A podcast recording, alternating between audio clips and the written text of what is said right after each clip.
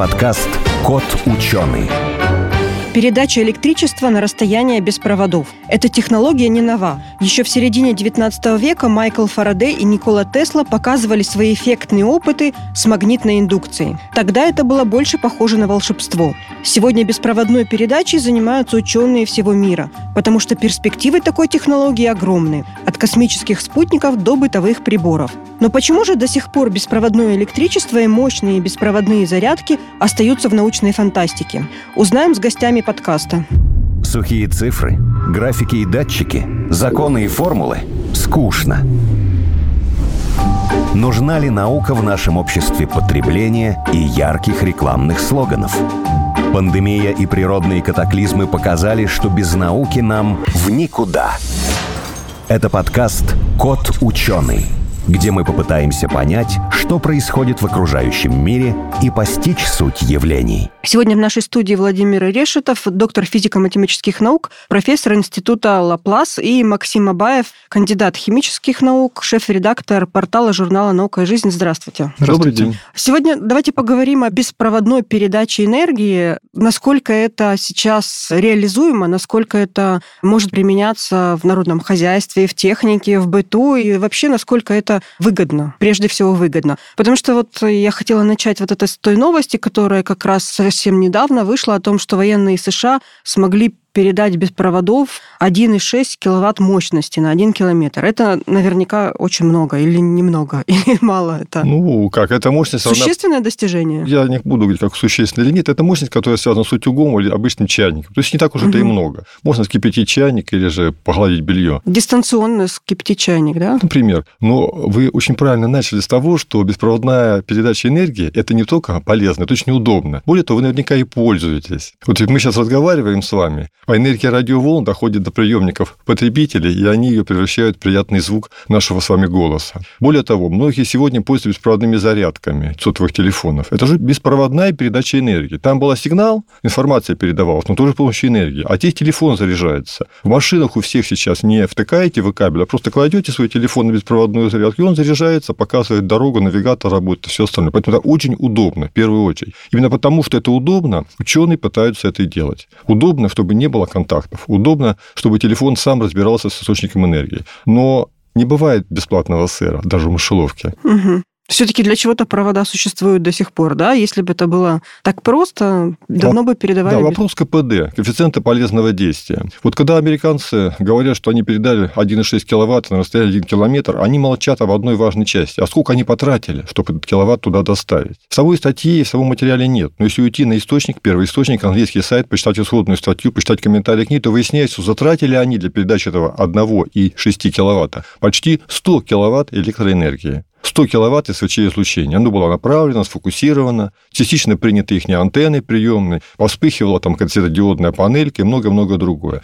То есть это была демонстрация, скорее, возможности не просто передать энергию, а превратить ее в полезную энергию, ту, которую можно использовать в народном хозяйстве. Ну, Сейчас мы говорим о передаче на расстояние микроволновой энергии с помощью микроволнового излучения, да? Да. Вот в сотовых телефонах там обычно радиочастотное взаимодействие. По сути, когда вы кладете телефон на зарядку, это просто вы включаете трансформатор. Такой резонансный, хороший трансформатор, который у вас там первичная обмотка создает магнитное поле переменное, наводится ЭДС во вторичной обмотке, телефон заряжается. Здесь такой возможности нет. Вообще первым, кто дистанционно передавал энергию на расстояние, тем более в военных целях, был Архимед, согласно легенде. Архимед? Да, была старая легенда о том, что он спалил флот, просто поставив солдат вдоль берега и собрав солнечную энергию с помощью щитов на этот корабль. Ну, то свет. Э. А какая разница? И то, и то электромагнитные волны. И, собственно, результат один и тот же. Там жарим яичницу, здесь жарим яичницу. Более того, современные реконструкторы повторили эти эксперименты и сумели зажечь действительно баржу, плавающую лодку на берегах, так сказать, там то ли Италии, то ли Испании. Фактически СВЧ излучение то же самое. Никакой разницы нет. Просто мы берем невидимый свет, который легче фокусировать, а берем радиоволны, которые труднее фокусировать. Вот в чем проблема того, что делали американцы. Нужно сделать очень хороший радиотелескоп, по сути. То есть хорошую систему фокусировки. Нужно было собрать маленький источник, большое зеркало размером там более трех метров, как у них на картинке показано, и сфокусировать этот пучок на расстоянии 1 километр. Но есть геометрическая оптика, которой мы с помощью солнышка зажигаем бумажку и беря большую линзу. А есть волновая оптика, которая касается как раз радиоволн. Почему с ними хуже, чем со светом? Они расходятся, у них длина волны больше. Есть такое явление дифракция, расходимость излучения при распространении. Так вот, в данном случае, чтобы сфокусировать все 100 киловатт на то расстояние, которое они хотели километр, им нужно было зеркало размером более 10 метров. То есть, ну, огромнейшее зеркало. 10 метров – это, вообще говоря, трехэтажное здание. У них было гораздо меньше зеркальца, гораздо меньше передающая антенна. Поэтому такой маленький КПД, чуть больше полутора процентов того, что дошло до нужного источника. Все остальное рассеялось в пространстве, поглотилось птичками, травой, воздухом, окружающими людьми, которые там гуляли по полю и так далее. Поэтому этот эксперимент интересен. Но это же вредное микроволновое излучение, если оно поглотилось окружающими. Птичками. Да, птичками, бедные, мне как-то даже... Если на птичку но передать вы как бы, Вы все правильно говорите, но а мы же с вами не понимаем, зачем это нужно. Они продемонстрировали передачу мощности. А какую цель? Они же не говорят, зачем это нужно. Говорят, что им питать автономные устройства, роботов запитывать на линии столкновения или еще что-то. Ну, предыдущие эксперименты в области СВЧ-излучения были на других частотах. Здесь было у нас 10 ГГц, а предыдущие активные разработки американцев касались 100 ГГц. Это была система, останавливающая протестантов. Тех людей, которые хотят что-то сделать нехорошее, но не вооружены, а просто вот вышли демонстранты на улицу, их нужно разгонять. Кто-то водой их поливает, кто-то себя точивым газом травит. Американцы предложили СВЧ-излучение. Мегаваттного класса установки, и у вас просто начинает гореть кожа. Вас облучают уже другими волнами миллиметрового диапазона 100 ГГц, и вам просто становится очень жарко. То есть такое ощущение, что вас погрузили в воду, поливают кипяточком, вы не просто в бауне, а в сане, вы вспотели, закипели и так далее. Они проводили эксперименты на добровольцев, платили им за это деньги, и выяснили, что очень эффективно работает. То есть человек, когда он ощущает жар во всем теле, когда у него загорается лицо, горят руки, ну, по ощущениям, он тут же покидает зону этого луча. А радиус действия полкилометра. Ну, просто не светить лазером каким-нибудь мощным. Ну, вы Еще пойм... и красиво Ну, будет. смотрите, вы спрашиваете про лазером красивым. Есть система ослепления, но в случае ослепления можно ослепить человека, он просто не будет ничего видеть. Можно повредить ему сетчатку и много-много другое, потому что с лазерами лучше не шутить. Это очень опасный продукт, хотя у меня тут лежит передо мной как пример фокусированного излучения, тем не менее. СВЧ-излучение, которое выбрали американцы 100 ГГц, оно считается безопасным, потому что оно не проникает внутрь, поглощается кожей. Это вот как эффекты от ультразвука. Когда вот кавитация, ультразвуковая ванна чистая, говорят, что если туда окунуть руку, то ощущение, как будто тебя содрали кожу и налили серной кислоты. То есть это поверхностное повреждение. Это рана, которая быстро заживет. То есть даже если ты получишь ожог кожи, ну подумай, ты был на солнце. Мы же загораем на солнышке, получаем ожог, мажем потом тебя сметаной, кремами и прочими вещами. Ничего страшного. Вот они пошли по этому пути. Только вместо солнечного излучения они отправляют СВЧ. Мы сейчас отклонились. Нам же важно не только передать и там кого-то, как мы говорим сейчас, поджарить или куда-то, чтобы эти волны долетели. Но главное их еще принять, преобразовать обратно в электроэнергию, и чтобы можно было включить тот же чайник и подогреть этими волнами. Безусловно. Это же не просто передача, а еще нужно принять их. Да. Суметь. И вот как раз именно эти проценты, которые указаны в этой заметке, они говорят о коэффициенте преобразования полезного вот этого устройства приема.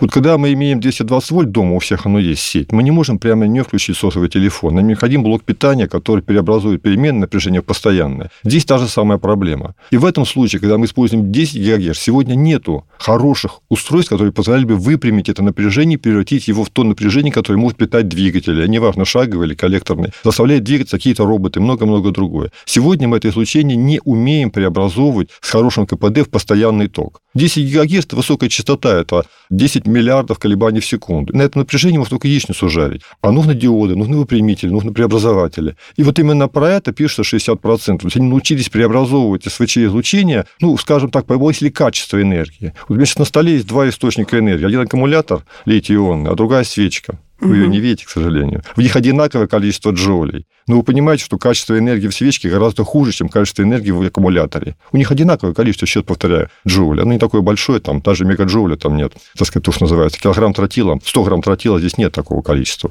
по эквиваленту. И в этом плане, когда мы говорим про то, что мы сумели доставить энергию, нужно понимать, что мы должны ее преобразовать в ту, которая имеет полезное качество, которой можно подключить телефон, подключить кто-то работающее устройство. Ну что от свечки толку? Света и то мало. А от аккумулятора гораздо больше пользы. Тогда какую энергию лучше всего передавать на расстояние, чтобы она была, как вы говорите, качественнее? Ну, вообще говоря, есть старый проверенный способ. Лучше всего передавать газ, нефть, аккумуляторы заряженные. А, золото, Нет, золото, золото нельзя. Золото – это деньги. А энергия – это вот эти источники. То есть самый лучший способ передачи энергии, если мы хотим доставить куда-то много энергии, это бросить туда что-то такое, что можно сжечь, спалить или воспользоваться этим самым. Есть отличные источники, мы отправляем в космос, скажем, вот, источники, связанные с радиацией, с радиоактивным распадом и так далее. Отличные источники, работают годами, он уже 50 лет летают Voyager и пионеры, и все еще хватает, так сказать, аккумуляторы им не нужны, солнечных батарей нет, а все еще распад плутония продолжается, энергия получается. Поэтому единственный сегодня способ доставки энергии – это либо провода, может быть, сверхпроводящие, в крайнем случае волноводы. Угу. Это не совсем то же самое, что фокусировка. Или же вот действительно реальная энергия, которую можно пощупать руками, взять в руки, вот как я сейчас держу в руках аккумулятор и так далее. Вот когда вы спрашиваете про СВЧ, оно активно используется сегодня для нагрева плазмы. Скажем, мы все знаем токамаки и термоядерные реакторы. Вот в Этере. У нас свой есть курчатники и так далее. Там используются мегаваттные излучатели, мегаваттного класса излучатели на 150 ГГц, которые нагревают плазму до миллиона градусов. Но они нагревают плазму. Они не производят электричество. Они электричество превращают в СВЧ-излучение, которое будет нагревать эту плазму. Такие же вещи у нас в МИФИ. Вот у нас есть маленький токамак МИФИСТ, мы будем плазму нагревать там не только электрическим током, но и СВЧ-излучением. Поэтому действительно СВЧ-излучение оказалось идеальным источником нагрева чего-то, что находится далеко и недоступно. Скажем, плазма в вакууме, а излучатель находится снаружи. И таким образом мы получаем эффективный способ разогрева вещества. Ну, это не есть двигатель, но это есть важная техническая задача. Поэтому она, естественно, решается, борется, достигается. То есть, если, например, мы хотим дистанционно с помощью СВЧ зарядить какой-нибудь дрон летающий, то на этом летающем дроне должен стоять какой-то, скажем так, паровой двигатель. СВЧ будет его дистанционно подогревать, там пар в виде как парового котла, и там уже стоит какая-нибудь турбина, которая уже преобразует в электричество. И КПД там Или будет, наверное, не 1%, а 0,01%. Ну, у паровоза 5% говорят, да, КПД вы правильно все говорите. Так вот, как раз исследования и посвящены тому, чтобы КПД был выше. Вообще, если будете дрон пытаться зарядить СВЧ-излучением, то, скорее всего, вы его просто сломаете. Его электроника вся погибнет, а глаза он потеряет, камеры перестанут работать, радиосвязь нарушится. Это называется система радиоэлектронной борьбы, то, что вы сейчас произнесли. Вот именно так работает рэп. Когда дрон теряет связь, не понимая, что с ним происходит, моторы крутятся не в ту сторону, он просто падает на землю, даже если это большой ударный, в конце концов, там, беспилотник и так далее. Даже для них это очень вредное воздействие. Поэтому задача стоит другая. Вот когда это обсуждается, то это очень такая фантастическое представление, связанное с далеким будущим, очень далеким будущим. Например, мы понимаем, что можно сделать солнечные батареи на Земле всю Сахару замостить ими, а потом угу. проводами бросить куда нужно. Но некоторым это не нравится. Сахару надо, наоборот, сделать зеленой, орошение, там, посадить там пальмы, баобабы и многие прочие растения. Поэтому предлагается вывести солнечные батареи в космос. А как из космоса доставить энергию до Земли? Проводами не получится. И тут начинается разработка СВЧ-систем, лазерных систем и прочих систем, которые работают. В случае лазерных систем у вас есть КПД преобразования электричества в свет, а потом свет электричества. Солнечные батареи, даже самые хорошие сегодняшние, имеют КПД там, ну, 30%. То есть мы теряем две трети энергии, которые, а еще лазер имел свой КПД. Поэтому это неэффективно. Паровые двигатели неэффективны. Сегодня лазеры активно используются для сварки, резки, чего угодно. Вот мы говорим про систему доставки энергии на расстоянии и говорим про СВЧ. У нас есть разработки для того, чтобы бороться с пожарами на нефтяных станциях ну, скважинах, которые загораются, бывает такое. Лазерные установки мощностью сотни киловатт, которые на расстоянии сотни метров режут вышку, срезают все лишнее, чтобы потом можно было проще работать бульдозером, загрузки и так далее. То есть у нас есть система, ну, и у американцев тоже, наверное, которые позволяют на расстоянии резать металл, толстый металл, до 50 сантиметров, на расстоянии сотни метров. То есть не подходя к зоне горения факела, мы можем все это сжечь, уронить, как а в фантастических работать. фильмах. Да, прямо вот как в «Звездных войнах» во всем остальном. А Возвращаясь к СВЧ излучению, это вот сегодня считается перспективным направлением, когда мы с высоким КПД до 90% превращаем ту энергию, которую мы добыли в космосе за счет солнечных лучей, поток СВЧ излучения локализовано, конкретно работающий на экваторе, как геостационарный спутник, как система вещания спутниковой. И она на конкретную площадь, пускай даже в той же самой Сахаре или в море, на платформу мобильную, посылает эту энергию, а там она преобразуется в ту, которая нужна конкретному, ну, скажем, эсминцу, кораблю, кому угодно для питания. Но еще раз повторю, это очень далекое будущее, это ситуация, когда на Земле уже всюду построены атомные электростанции, уже кончился уран, уже никаких запасов нет, нужно брать энергию только из космоса, только из Солнца. Вот тогда мы будем разрабатывать такие системы и передавать энергию с помощью СВЧ-излучения. Поэтому важно, как вы правильно сказали, выпрямить этот сигнал, превратить его в полезное электричество, в удобное для применения. И работы ведутся уже сегодня. Вот я прочитала еще такие проводились эксперименты, но это уже не со СВЧ, а с лазерными передачами энергии на расстоянии. РКК энергия проводила, на одном здании у себя поставила лазерный излучатель, на другом приемник и зарядила телефон мобильный. То есть э, действительно смогли. И после этого еще такие же эксперименты проводились на МКС, дистанционная зарядка какого-то там спутника. Ну, то есть это не так уже далеко. Вот. Это абсолютно реально. Когда вы не можете попасть куда-то, то туда можно доставить энергию с помощью лазерного излучения. Но здесь мы снова попадаем в пограничную область, потому что в этой ситуации очень важно попасть лазерным излучением на нужное место, иметь достаточно большую площадь, чтобы не сжечь то устройство, которое вы заряжаете. Сегодня вот обычные солнечные батареи работают при так называемом солнечном излучении, настроенных, что вот там падает 1 ватт на сантиметр квадратный, и все. А есть солнечные элементы, которые работают при тысяче солнц. То есть им нужно излучение в тысячу раз больше, чем солнечное. Вот такие элементы можно использовать, там арсенит галлиевый и другие. Их можно использовать, на них сфокусировать излучение, удерживать лучик, и тогда компактное устройство площадью 1 квадрат квадратный сантиметр действительно смогут выдавать мощность до 1 киловатта. Лазеры в этом плане идеальное устройство для передачи энергии на расстояние. Ну, конечно, если нет тумана, дождя и прочих обстоятельств. Ну, в космосе этого нет ничего такого. Поэтому можно использовать в космосе, да, допустим, со спутника заряжать. Разрядился марсоход, разрядился ну, луноход. Тут больше, давайте более фантастическую ситуацию представим. Представьте, что вы в космосе, автономном полете, и такие системы сегодня есть, они не используются. Когда у вас ранец есть с электроэнергией, с питанием, с ионным двигателем, вы летаете вокруг МКС, is не на привязи, а просто летаете как свободный корабль, и у вас кончилась энергия. Вот тогда действительно безвыходное положение, нужно вас поймать лазером, посветить на вашу солнечную батарею, зарядить вас, и вы прилетите обратно. То есть, да, это возможная система питания автономных. Но еще повторю, это очень экстремальные условия, это вещи, которые ближе относятся к технологическому производству, и представить себе ситуацию, что мы спутник таким образом подпитываем, да проще раскинуть солнечные батареи, понимаете, проще солнечные батареи ему раскинуть, и пускай он берет энергию от солнца. Зачем лазер лазером его освещать. Солнце отлично светит. Квадратный метр у вас почти киловатт электричества. То есть, чтобы сейчас приблизиться к этому светлому СВЧ будущему, нам нужна какая-то революция в микроэлектронике, то есть, чтобы появились какие-то, там, не знаю, диоды, транзисторы, как когда-то там мы перешли от ламп к тем же самым транзисторам. То есть, какие-то новые материалы, которые способны работать при вот этих сверхвысоких частотах. Да, вы правильно говорите. Такие материалы сегодня есть для излучения, для генерации таких волн, но нет таких материалов для выпрямления, для обратного преобразования. То есть, транзистор как диод использовать можно, но он плохо работает в такой форме и так далее. Вы совершенно правильно говорите. Но насчет светлого будущего СВЧ, тут Тут давайте вспомним родоначальников дистанционной передачи энергии. Всегда вспоминаю Тесла по этому поводу, когда он еще, сказать, много-много лет назад пытался возбудить нашу ионосферу своими гигантскими антеннами и сделать так, чтобы на Земле в любом месте можно было добывать энергию, просто раскинув внутреннюю антенну. Но это известная шутка, связанная с тем, что когда у нас в Останкино стояли большие передатчики мощные, то местные жители могли зажигать лампочку, просто используя те мегаватты, которые они излучали для того, чтобы телевидение работало по всей, так сказать, Московской области. Поэтому, да, безусловно, если мы возбудим некие колебания в нашей ионосфере, если мы всю Землю напитаем электрическим током, заставим, так сказать, молнии не сверкать, конечно, как они сейчас сверкают, но электромагнитные поля, там всякие резонансы используем, которые есть в ионосфере, то да, мы можем,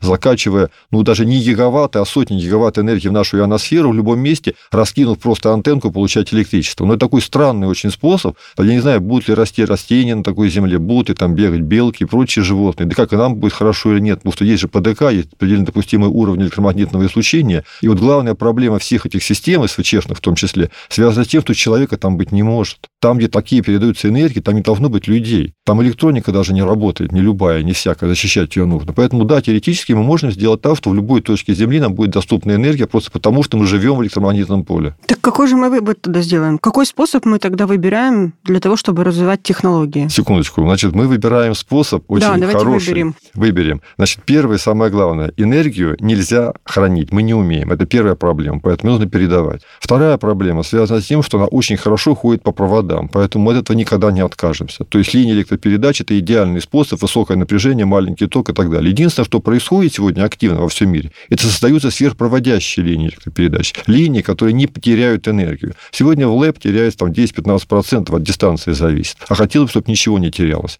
И такие линии создаются, уже работают опытные экземпляры сверхпроводящих линий передач, на постоянном токе работающие, как правило. И да, это вот решение. Второй способ – это аккумулирование энергии. Вот, скажем, нам для проекта Арктика очень важно. Там бывает полярная зима, бывают бури и так далее. Поэтому есть солнце, есть ветер, запасаем энергию, храним. То есть необходима аккумуляторная система. Это мейнстрим сегодняшнего вот развития направления хранения энергии. Это разные системы, химические в том числе, редокс-системы, то есть создание разного рода вещей. То есть фактически наработка водорода, в конце концов. То есть пока дует ветер, нарабатываем водород, а потом водород в топливном элементе превращаем в электричество. Поэтому реально передача энергии на расстояние актуальнейшая задача. Но там нет видимых и простых путей решения. Видимых и простых потому, что когда энергия гуляет по пространству без проводов, то, прошу прощения, она тратится на что угодно, в том числе и на убивание природы, живых существ и прочих объектов. Этого нельзя избежать, как-то направить, чтобы этого не было? Вот этого нельзя избежать, потому что если вы передаете энергию на 100 километров, то это означает, что сформировали такую ниточку, ее нельзя сформировать из этих фракций, которая будет иметь размер тоже около километра в итоге на расходящейся ситуации. И вы всех, кто случайно туда залетел, фактически будете сжигать. В мои времена рассказывали страшные истории про то, что как развлекались солдатики, работающие на старых радиолокаторах. Говорят, что вот иногда лось выходит из леса, на него направили подбросили локатор, и он, вообще говоря, на мясо уходит потом. А кошка, которую подбросили луч локатора, падает уже зажаренная. Вы понимаете, это очень серьезные вещи. И, так сказать, не зря все эти системы защиты и людей и так далее. Потому что попасть в СВЧ-излучение, попасть в СВЧ-печку, которая имеет мощность не 1 киловатт, как сегодня мы говорим, а 100 киловатт, это означает, что вы там будете не 30 минут, а за одну минуту у вас курочка будет готова зажаренной с корочкой. Поэтому это невозможно. Это очень такое опасное направление развития, поэтому оно носит скорее более такой фундаментальный характер, чем реально прикладной. Я с трудом представляю себе мир, в котором с помощью СВЧ-излучения вы питаете свою машину, заряжаете аккумуляторы. Но абсолютно реально заряжать сотовые телефоны и автомобили, и электромобили, которые едут по дороге. Создать локальное электромагнитное поле вдоль всей трассы Москва-Санкт-Петербург легко. И электромобили будут заряжаться, пока едут. Ну, как вот метро, оно имеет свой тросик, в смысле, свой рейс, по которому берет ток. А можно сделать то же самое беспроводным способом. Да, это реально. Реально, потому что эти катушки будут иметь высокий КПД, эта энергия не будет излучаться, и только когда приезжает автомобиль, она будет забрасывать туда необходимые киловатты для подзарядки его аккумулятора. Такая вот трасса идет, на ней есть 2 километра, где можно зарядить аккумулятор. Ты едешь, как ехал, только помедленнее чуть-чуть, например и заряжаешь свой аккумулятор, едешь еще 100 километров, еще заряжаешь, еще едешь. Вот это совершенно реальная ситуация. Но с помощью СВЧ передавать будем информацию, сигналы, 5G и прочие системы связи. То есть СВЧ, излучение и прочие должны работать с минимальной мощностью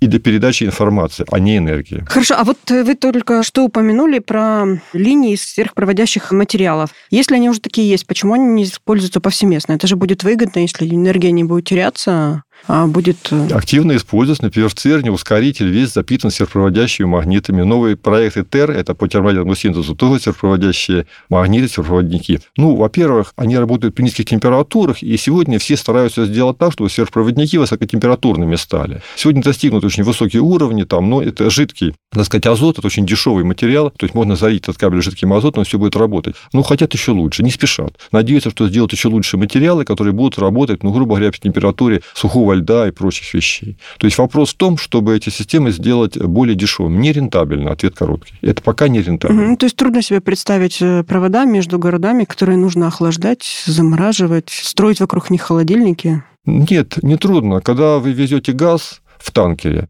сжиженный. Он же фактически является тем самым холодильником, который, прошу прощения, спокойно плывет и движется. Сосуд Дюара, неважно, когда происходит испарение там газа своей системе конденсации. Поэтому нет. Как выясняется, создать холод не так трудно. На это не специально работали ученые, и предыдущие так сказать, годы и сейчас работают. И здесь ключевой момент, можно ли мы сделать сверхпроводник, работающий при каком-то температуре. То есть это будет сделано, то все линии станут сверхпроводящими, даже если он будет стоить очень дорого. И на этом сейчас все работают. Но есть вероятность, что такого не получится. А вот, кстати, про передачу на холоде, получается, что выгоднее будет строить сверхпроводящие или там полусверхпроводящие линии там, где холодно, естественно. То есть, например, где-нибудь в Арктике, в Антарктике, если она еще к тому времени не растает. Ну, если касаться Арктики и Антарктики, нет, они растают еще долго, на наших с вами точно хватит. Вообще, когда мы говорим про сверхпроводники и про температуры минус 100 градусов Цельсия, то это уже не важно, Арктика или Антарктика или Антарктида и так далее, все равно там это все не получается, не работает. Сверхпроводящие линии будет выгодно строить от больших, мощных источников, скажем, солнечных батарей, которые идут в Европу, скажем, из той же самой Сахары в Европу удобно будет строить. И это рентабельно вполне. Не кабели тянуть, не провода, а такие системы построить. Проблема со сверхпроводниками, она более, скажем так, приземлена. Сверхпроводники полезны для паровозов, для железных дорог, для левитации. У них очень большая область применения, связанная не с передачей энергии, а с ее хранением. Сверхпроводящий магнит может хранить энергию лучше, чем аккумулятор литий-ионный. То есть это, возможно, будут источники, когда вы зарядили этот свой сверхпроводящий магнит, потом отвезли в нужную точку, а там при необходимости использовали. То есть вообще вот развитие задач передачи энергии, почему я сказал про то, что качество разной энергии бывает. Мы говорим про иногда военных. Они главные заказчики сегодня доставки энергии на большое расстояние. Неважно, на зарядка дрона или убить дрона, то же самое фактически в данном случае. Вот для них это важно, остановить человека. То, к сожалению или к счастью, пока что ничего лучше, чем кинетическая энергия заряда и, ну, скажем так, тренер Туло, который там находится, не придумали. То есть энергетическая мощность обычно, вот то, что называется маленького, даже маленького вот снарядика, она превышает все, что можно себе представить. То есть один килограмм тротила – это один киловатт-час в электроэнергии. Совсем немного. Киловатт-час – это вот, ну, ощутимая ситуация, мы за него платим денежку, мы понимаем, что это такое, это вот 4 раза закипятить чайник с водой. А здесь эта энергия выделяется за миллисекунды и производит потрясающий эффект. То есть, еще раз, килограмм тротила сжигая хуже, чем бензин в 4 раза. Бензин лучше имеет КПД, но тротил эффективно выделяет энергию. Поэтому в энергии ключевым моментом является часто мощность. Вот те системы, которые борются с демонстрантами, они импульсные, они мощные, и мы, так сказать, за короткое время человека напугать можем, испугать его можем, он убежит, а электронику просто сжечь. Поэтому, когда такие работы мы видим по заказу военных ведомств, то однозначно это работы, которые имеют некую публичную составляющую, которые показывают, что ученые занимаются полезными вещами, но реальному заказчику нужно не жарить яичницу, ему необходимо вводить из строя аппаратуру чужого противника. И вот в этом направлении работы ведется очень много во всем мире,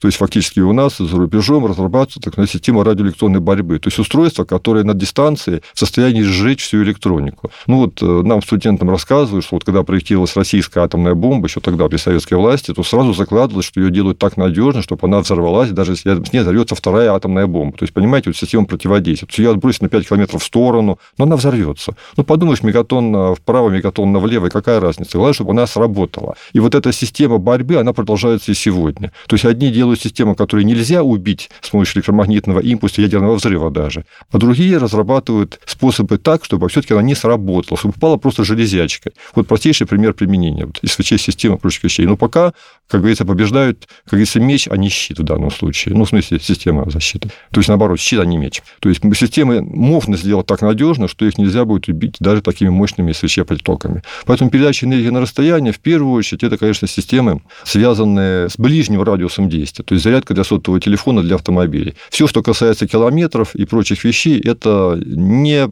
мирные заказчики однозначно. Ну вот, например, если какое-то труднодоступное место, там остров, какое-то там поселение, что можно было бы, допустим, со спутника заряжать энергию? Ответ, безусловно, да. Соседней горы можно заряжать энергию. Соседней да. горы, да. Сосед... На соседней горе да. электростанция стоит. На и... соседней горе у вас солнце светит, а в той горе в пещере темно. И вот вы в пещеру светите своим СВЧ-излучением, и там они получают электричество, и диггеры или кто там еще гуляет по своим пещерам, развлекаются и так далее. То есть, да, это как сотовая связь. Вы выбрасываете выносите антенну на улицу, а в подвал уносите ее ретранслятор. И там у вас есть сотовая связь. Такая же технология может быть и здесь. Ну, вы сейчас меня выводите на ситуацию. Например, вот есть старый скандал известный, когда наши пионеры подарили в посольство Соединенных Штатов Америки герб ЮСА, Соединенных Штатов Америки, в котором была устроена система прослушки. Это было некое устройство, которое питалось облучаемым СВЧ-излучением. Оно питалось за счет того, что ее подсвечивали СВЧ, а обратно она передавала все разговоры, которые были у посла Америки в России, так сказать. Обнаружено было через много-много лет. Очень известная история, да, такой вот герб, подаренный пионерами.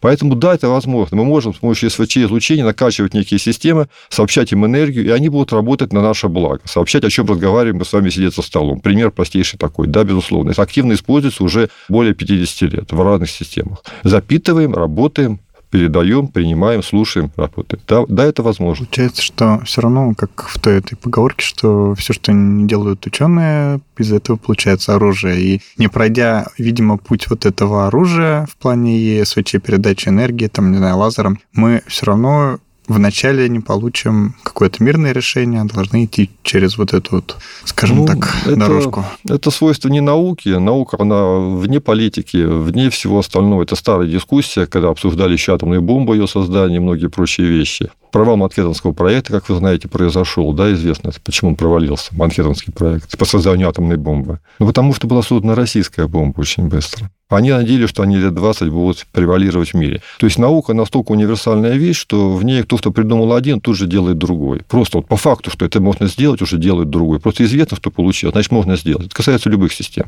И в этом плане просто у военных всегда есть деньги для того, чтобы финансировать безумные проекты. Я не буду сейчас обсуждать их количество безумных безумных проектов, которые финансировали американские и наши военные. Самый безумный проект. И некоторые из них выстреливают, в том числе в гражданском секторе. А некоторые остаются закрытыми от нас с вами на долгие годы, потому что используются в военном. По-разному бывает. Но у военных есть на это деньги. На безумие. У нас с вами этих денег нет. Владимир Николаевич, очень интересно было и наш разговор, и подразумевает дальнейшие выводы и обсуждения. И, возможно, у нас возникнут еще вопросы к вам, то, что вы нам рассказали сейчас. Хочу вас поблагодарить за эту интересную беседу. Напомню, что в нашей студии был Владимир Решетов, доктор физико-математических наук, профессор Института Лаплас, и Максим Абаев, кандидат химических наук, заместитель главного редактора журнала «Наука и жизнь». Спасибо большое. Спасибо. Спасибо.